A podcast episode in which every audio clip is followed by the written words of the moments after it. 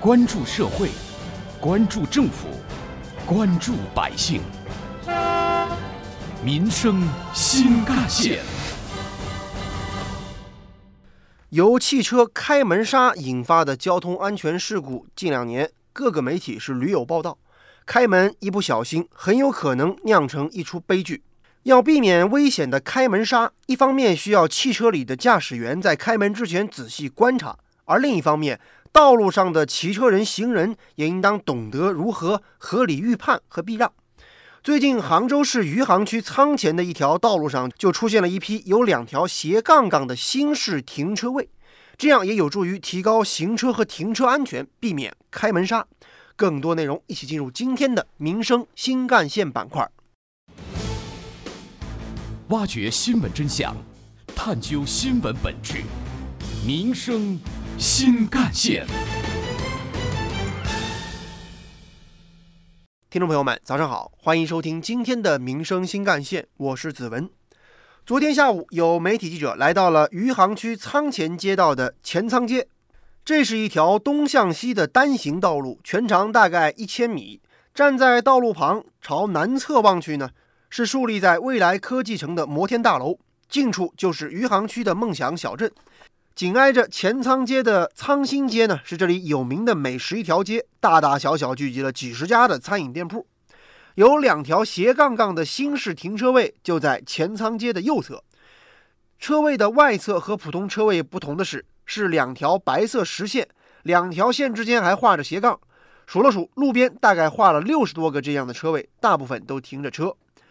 前仓街上的停车收费员说：“啊，这条街道旁边的美食街梦想小镇的步行街呢，平时是人很多的，而且这附近呢还有两所幼儿园、一所小学和一所中学，平时接送孩子上下学的车辆也很多。去年上半年开始，原本双向通行的这条街就改成了单向通行，路面上也画了这批斜杠杠的停车位。记者把车开到一个空位旁，用侧方停车的方式倒车入库。”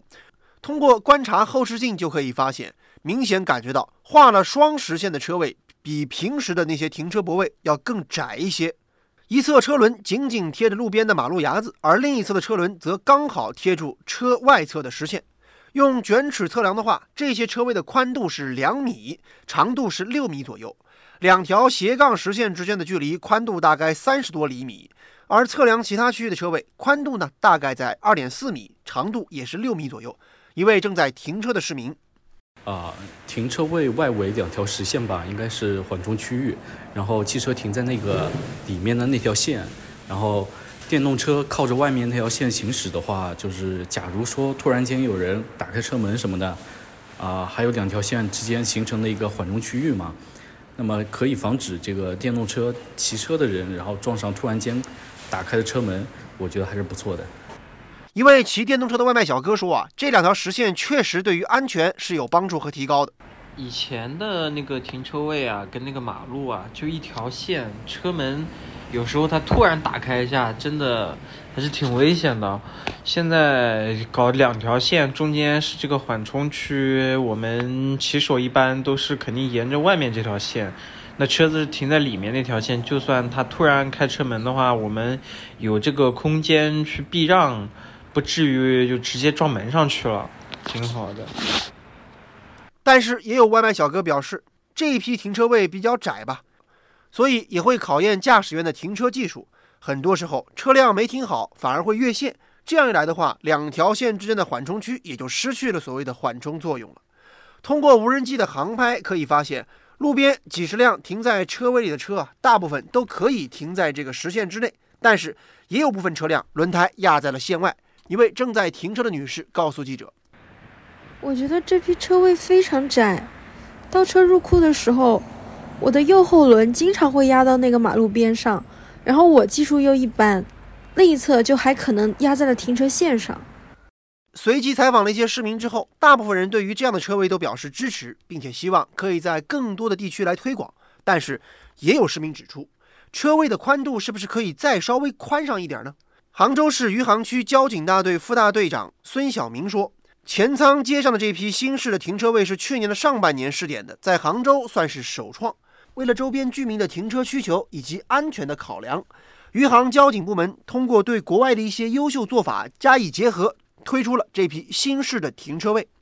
记者从交警部门也了解到，在前仓街道试点取得了还不错的效果之后呢，接下来区交警部门也会在其他区域再推开这项试点，原则上会优先考虑学校、医院、商超等人流量比较密集的区域。挖掘新闻真相，探究新闻本质，民生新干线。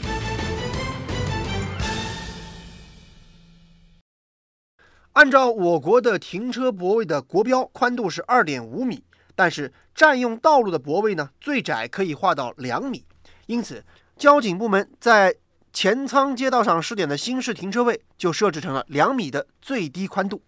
这样做也是为了引导车辆靠边停放，提高安全系数。那么多出来的五十厘米，交警部门就在这个位置设置了一条三十到五十厘米宽的缓冲区，防止突然开门引起的开门杀安全事故。这样的设计在最大限度上减少了对道路交通资源的占用，又在有限的空间之内创造出了一个停车位开门的安全区域。针对有市民提出的新式车位宽度有些窄的建议呢，孙晓明说，前仓路上的停车位缓冲区宽度已经有三十厘米了，根据实际情况还有再拓展的空间，比如把三十厘米可以拓展到四十五十厘米，或者把两米的宽的车位呢加宽到二米一、二米二。交警也会引导车辆尽量的靠边停放，减少对道路车辆通行的影响。有关于我们今天关注的内容，不少网友的留言和讨论也很热烈。比如说，网友严八六说：“道路交通安全设施就是需要不断改进的。”而网友 F 七二则说：“我觉得考驾照的时候啊，这些安全细节也必须反复向学员来强调。”而网友编号三三四则说：“其实很多时候停车位的设置也可以更加的合理一些。”有关于我们今天关注的内容，接下来您将听到的是本台特约评论员、社会治理专家、浙工大教授吴伟强的观点。城市道路交通设施中，我们喜欢称之为人性化的设计，其实就是科学的方法。我可以举出很多例子，比如说双环线吧。我们的城市一般都是简单的两条平行的环线，而在发达国家的城市，基本双环线它的间距比我们大，中间画有斜杠。这样就可以提起到警示作用，同时可以拉开对向车道车辆之间的距离，避免碰撞。我也看到过对向车道的左转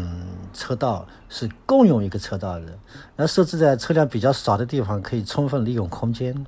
至于停车，我们的城市一般停车位的施划方法，要么就是跟人行道平行，要么就是跟人行道垂直。而在日本的城市，如果停车位与人行道平行，那多个车位之间就会空出几个车位不得停车，这样就便于道路拥挤的时候车辆的交汇。日本停车场的车位基本都是采取斜停的方法，交叉停车。既方便进入又方便到出，而且这样的施划方法至少可以增加百分之三十的停车位的数量。在日本，我们经常还可以看到门前屋后很小的空间里面有简易的两层机械式的停车位，增加一倍的停车位的数量。在美国呢，交叉路口靠近停车线的两个停车位的位置。这个空间是绝对不能划停车位，是绝对不能停车的，否则处罚两百到三百美金。这样的设置既保障了安全，又有利于车辆快速转弯、顺利转弯。吴教授认为，余杭区停车位的规划方式以及这样的思考和解决问题的方式多多益善。说到余杭这种画的斜杠的停车位，其实是。比较多见的一种方式，实际上路内停车还有更多的方式，比如对道路稍加改变以后，就可以在一排停车位的前后做出港湾式的停车，这就可以避免动态交通和静态交通的冲突。所以只要用心，只要不是一刀切，只要根据不同的地形和不同的交通流的实际状况对交通设施。